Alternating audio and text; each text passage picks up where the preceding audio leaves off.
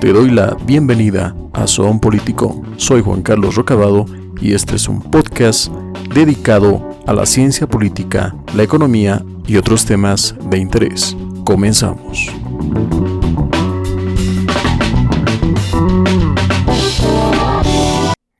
Hola, espero que estén muy bien todos ustedes. Y este es el primer capítulo de este podcast. Y bueno, quiero cabalmente empezar este podcast refiriendo a las críticas que le llueven al Papa Francisco, el sumo pontífice de la Iglesia Católica. Y es que justamente el Papa Francisco, hace pocos días atrás, ha lanzado críticas a las personas que prefieren tener mascotas en lugar de hijos y les llamó egoístas. Y es que es una tendencia mundial el hecho de que muchas personas prefieren por diferentes motivos criar mascotas para evitar la soledad y las tasas de natalidad en el mundo se están reduciendo. Existen eh, menos nacimientos. Bueno, eso, como ya decía, por muchas causas. No solamente un tema de identidad, no solamente un tema tal vez eh, que tiene que ver con la economía de las personas, sino en muchos casos son temas de decisión personal. Y es por eso que el Papa Francisco llama a estas personas egoístas. Y voy a citar muy claramente qué es lo que dijo. Dijo, hoy vemos una forma de egoísmo. Vemos que algunas personas no quieren tener hijos. Algunas veces tienen uno y ya, pero tienen perros y gatos que toman el lugar de los niños. Esto le da risa a la gente, pero es una realidad. Y después dijo algo que también me parece muy importante destacar. La negación de la paternidad y la maternidad nos disminuye, nos resta humanidad. La civilización envejece sin humanidad porque perdemos la riqueza de ser padres. Y son los países los que sufren, acotó el sumo pontífice de la Iglesia Católica. Pero viendo el contexto real, tenemos una superpoblación mundial. Tenemos miles, miles de personas que sufren carencias en varios países, particularmente latinoamericanos, particularmente países africanos, entonces, ¿cuál sería la lógica de traer más niños al mundo si es que el mismo planeta no tiene los recursos, no tiene la capacidad de poder seguir albergando más gente, donde en muchos casos eh, los sistemas sanitarios están colapsados, con todo este tema que tiene que ver con la pandemia. ¿Cuál es la lógica del el Papa Obviamente desde la perspectiva de que no tiene hijos, mm, bueno, tal vez de que incluso no está viendo desde los ojos de un ciudadano común y corriente la situación eh, económica real que se tiene en cada país. Entonces, ¿cuál sería la lógica, la perspectiva?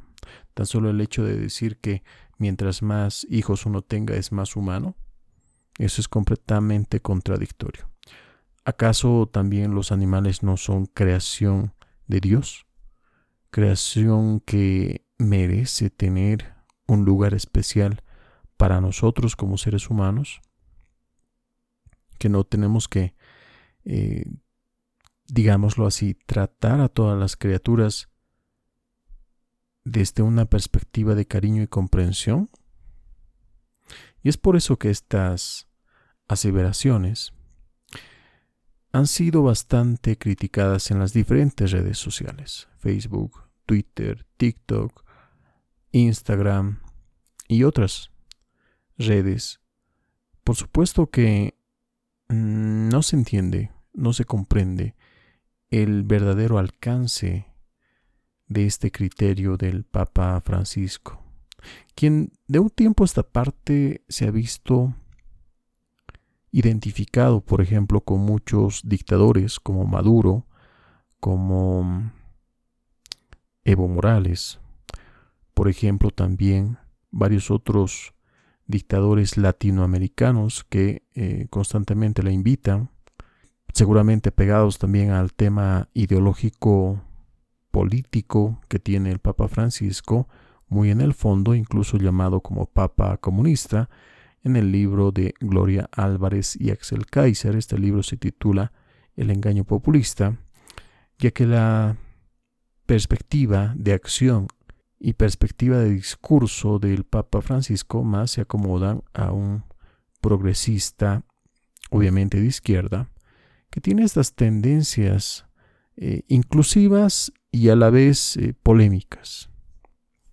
Pero bueno, hace mucho que no hace o no da, digamos, eh, noticias favorables o interesantes justamente desde la posición en la que se encuentra el Papa Francisco. Fue recibido con mucha esperanza de poder restaurar muchos elementos negativos dentro de la Iglesia Católica, pero eh, parece que tan solo se quedó en discurso, parece que todo el tema de corrupción, abusos em, a menores de edad, incluso dentro de eh, las paredes de los templos, dentro del mismo personal con el que cuenta la Iglesia Católica, eh, eso definitivamente no se ha cambiado. Tenemos un papa extraviado, y lo digo así públicamente, extraviado en cuanto a lo que tiene que hacer.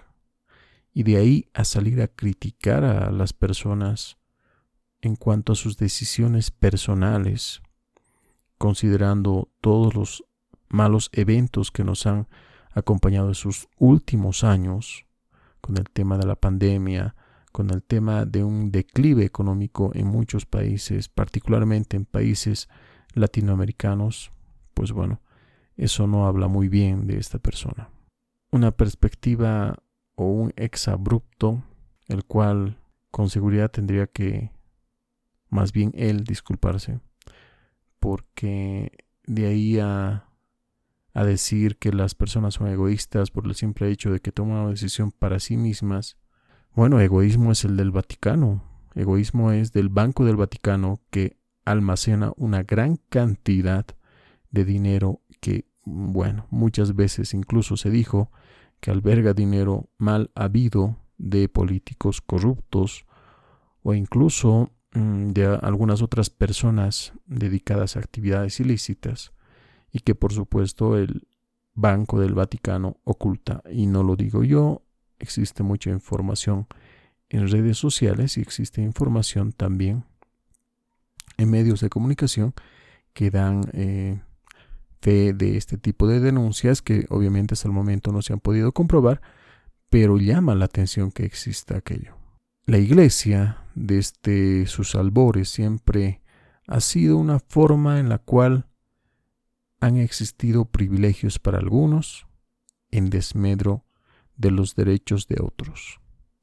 Y bueno, tenemos un papa que desde la poltrona mira al resto aparentemente con desdén y trata de cuestionar las decisiones que toman para sí mismos, amparados obviamente en un tema de realidad. Esperemos que en algún momento el Papa también vea cuál es la realidad de la gente y no se porte más bien el egoísta y salga de alguna forma a aliviar y a confortar a los pobres de los cuales tanto habla, repartiendo por lo menos un poco de los millones y millones de euros que tiene el Banco del Vaticano.